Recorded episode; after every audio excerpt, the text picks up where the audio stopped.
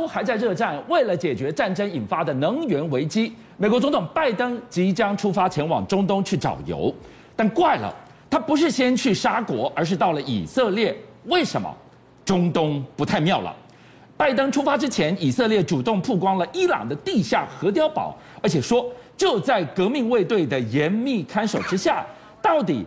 这个层层碉堡的山洞里藏着什么见不得光的秘密？而这一场核风暴，以色列动作只怕越来越大。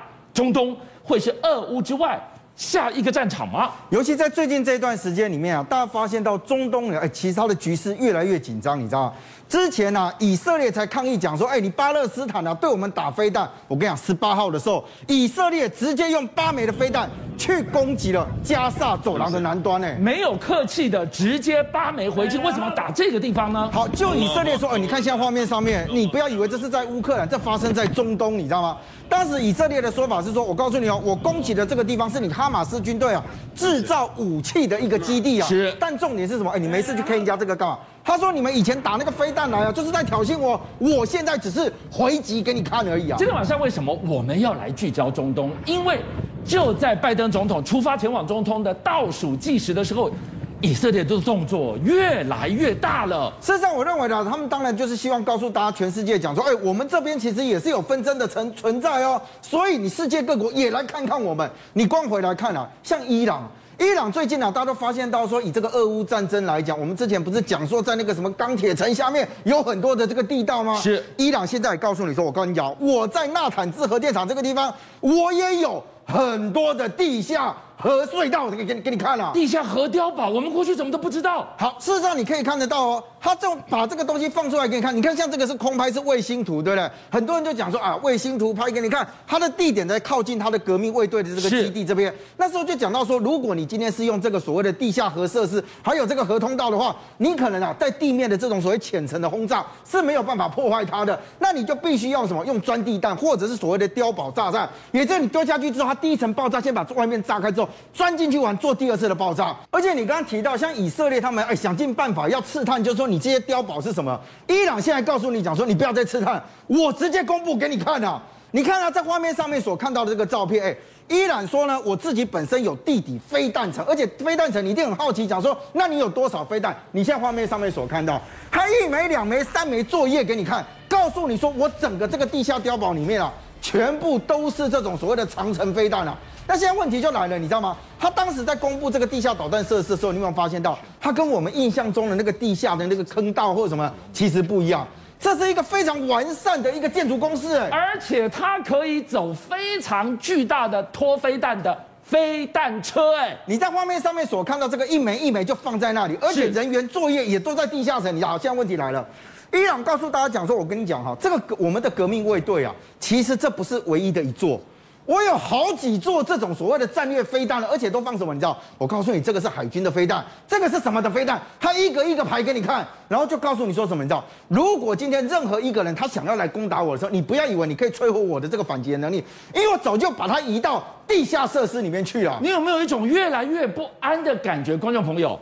现在的地下核碉堡的这个现场第一次曝光，以色列把它丢出来，然后伊朗也告诉你。丢出来就丢出来，我怕什么？我有地底的飞弹城。哎，这两边死敌，伊朗、以色列要对撞了吗？以色列会不会拦不住？他下一步怎么办？所以你看哦，像过去这种都是被称之为叫做最机密的设施啊，结果没想到他说我就带你像逛大街一样一个一个进去。所以对于以色列的来讲，他当然会应付到的，就是说你伊朗如果今天是用这个所谓飞弹，或者你有没有其他这个所谓的新型的武器，或是呢，你以色列没有办法防范。所以现在以色列告诉大家讲说，他们研发了什么？从这一次俄乌战争里面，很多人讲说无人设备很重要。他说呢，他们有这个 MRCV 的这个叫做无人战斗机器人系统。你不要把它想成就是像机器人形这样。你在画面上面所看到，它其实是一个轮车的这样的一个装置。而且呢，因为它用这个所谓的六轮的这个轮车，基本上做到全地形。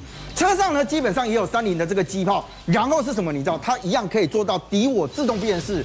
也就是呢，它透过一些的感应的能力完之后，侦测完了之后，它可以去辨识这个到底是我方的还是敌方的。所以你看它整个的那个侦测范围，而且你知道它的那个车前的部分，你看像它外外面的这一个，它本身还可以布雷，也可以再回收。所以对于很多人来讲，就说哎，以色列做这个所谓的战斗机器人系统，老实讲，以前以色列的军工产业也是很强的，你知道。他现在也跟大家讲说，以色列的无人系统基本上，哎，你不要小看这台车啊，上面还可以搭铁穹防卫系统，你知道吗？这个一装进来的时候，他告诉你说我是全方位、全地形的一个车辆。那你想想看，对未未来这个所谓的陆地上的战场，以色列说你也不要小看我的战力啊。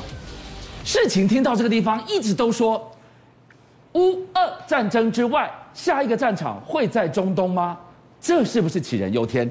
我现在看到的，你只感觉这个叫做代理人的战争还没完，已经上升到主尊本尊的对决了。我们要告诉大家，这个国家会是下一个美俄直球对决的地方吗？你看到在中东地区哦，其实有很多这个国家跟国家之间呢，一直都有一些纷争，只是在过去一段时间呢，没有拉上台面。比如说，我们把画面拉到哪里？叙利亚。驻叙利亚的俄国军队啊，他居然在十五号的时候发动一场袭击。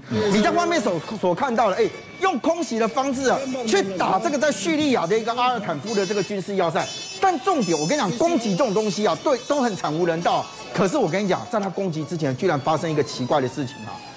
俄罗斯军队居然通知美国，哎，我十五号的时候要发动攻击哦。你在那个地方里面，不好意思哦，你有人员，赶快撤走；你有战斗机，赶快撤走。这说明什么？我摆明我知道人在那里，我还是要轰，我还是要轰。你不轰，等被我炸。俄罗斯今天在对叙利亚的这件事情上，他希望避免在这个阶段里面，哎，我如果今天打到真的打到一个美军的话，那真的就是美俄大战了，你知道吗？那那美国就这么认怂了吗？我就我就我就走了吗？当然不可能嘛。所以对于美国来讲，他当然一定会注意到是，哎，你俄罗斯的这个军队，其实在过去一段时间是有在刻意的骚扰。而且是用非专业式的行动，他怎么骚扰？我跟你讲啊，其实当时啊，美军在叙利亚在采取这个突袭行动，因为你知道他们有很多时候啊要去抓这个所谓这个这个这个他们的这个这个这个敌人的时候，他们都会动用直升机啊或这些设备，结果没有想到呢，当时他们要去抓这个 ISS 的一个炸弹的一个制造犯的时候，本来是美军的这个直升机在出任务，突然俄罗斯派了两架苏凯三四的战机啊跑去那边也去乱，你知道吗？那我就讲，为什么讲说叫做非专业的军事行动？因为那其实很容易擦枪走火，而且不小心就会酿成事件，你知道？后来美方的觉得没有办法，因为你你战斗机，你用直升机去出任务，你怎么你你你怎么对得过他的这个苏凯三四？后来美军就派了 F 十六战机升空，你知道吗？所以对于美国来讲，哎。你当然可以善意解读说，俄罗斯说，哎，我去通知你美国，讲说我要打啦，你们赶快撤走，那这样就不会造成你美军的伤亡。但是因为你前面有这种所谓的挑衅行动，对于美国来讲，当然会认为说，哎，你这俄罗斯现在这个释放，难不成你是在跟我校正，说你其实掌握了我的情资吗？中东局势怎么会如此的瞬息万变？就在拜登总统出发前，演变成这个样子，关键中的关键，以色列。今天以色列不只是代理人的战争，那个最后的关键开关，以色列更是这个国家印度。为什么以色居然是美国协助印度甩开二系军武的？最后关键魔手呢？其实军相，你看啊，这次俄乌战争，很多人都发现到说，哎，作战的国家里面之前呢，有很多都是用这北约都是用这个俄系的这个系统嘛。对，以这个印度来讲，它之前有百分之的五十的这个武器啊，也是跟俄罗斯买的，你知道吗？对。结果这一次呢，你看各国都开始讲说，我们要开始脱离俄系啊，我们要开始往美国、英国这个方向走的时候，是。印度现在也说，他也希望能够在军事武器上面去脱离俄罗斯啊。结果这时候呢，哎，他说我要脱离俄罗斯，有这么容易吗？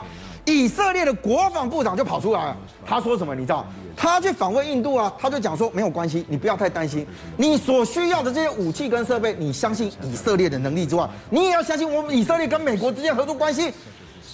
他说我的军工企业可以进驻到印度里面，协助你脱离俄罗斯啊。等等，我现在用的是俄系的战机，或者是二系的飞弹，我有战机没飞弹，有飞弹没战机。你怎么帮我呢？而且不只是这样，你知道吗？你在不同的这个系统里面，比如说你美系的跟法系的，是你的后勤补保维修全部都不同，更何况是二系的，跟你所谓的美系也不一样嘛。那你以色列帮得了印度？我跟你讲，他不止帮，而且还真实让他上了战机，你知道吗？他是魔改高手吗？以色列基本上哦他有这个所谓幻象两千战机啊。那这一张照片当时出来的时候，很多人就觉得很诡异，你知道为什么讲诡异这两个字？第一个。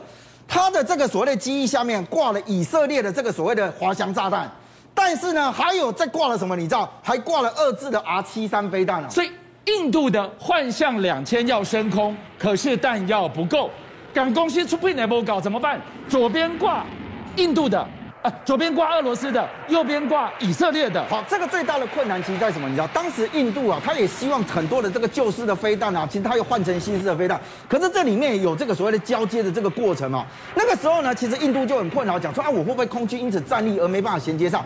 这时候以色列就出手，他说很简单。我帮你呢，把这个所谓的飞弹的系统呢，跟你这个所谓的头盔，还有你的座舱系统全部改良，这样他也能改。哎，我把你不同的界面整合成一个界面，这总可以了吧？所以当我做得到这一项的时候，你就可以放心的去戒掉俄罗斯系统了。而且他现在告诉你的是，我不是告诉你我可以做得到，而是我真实做到给你看。所以你看哦，以以色列来讲，为什么叫魔改技术？哎，你要知道，在不同的战系里面，你要把这个东西给整合，而且重点不是发射出去而已啊，你还要能够衔接上，让他整个。自导的这个状况，所以你看以色列的军事的国防力量，为什么连他做的东西，美国都要跟他买？你就知道以色列有多强了。邀请您一起加入五七报新闻会员，跟俊匠一起挖真相。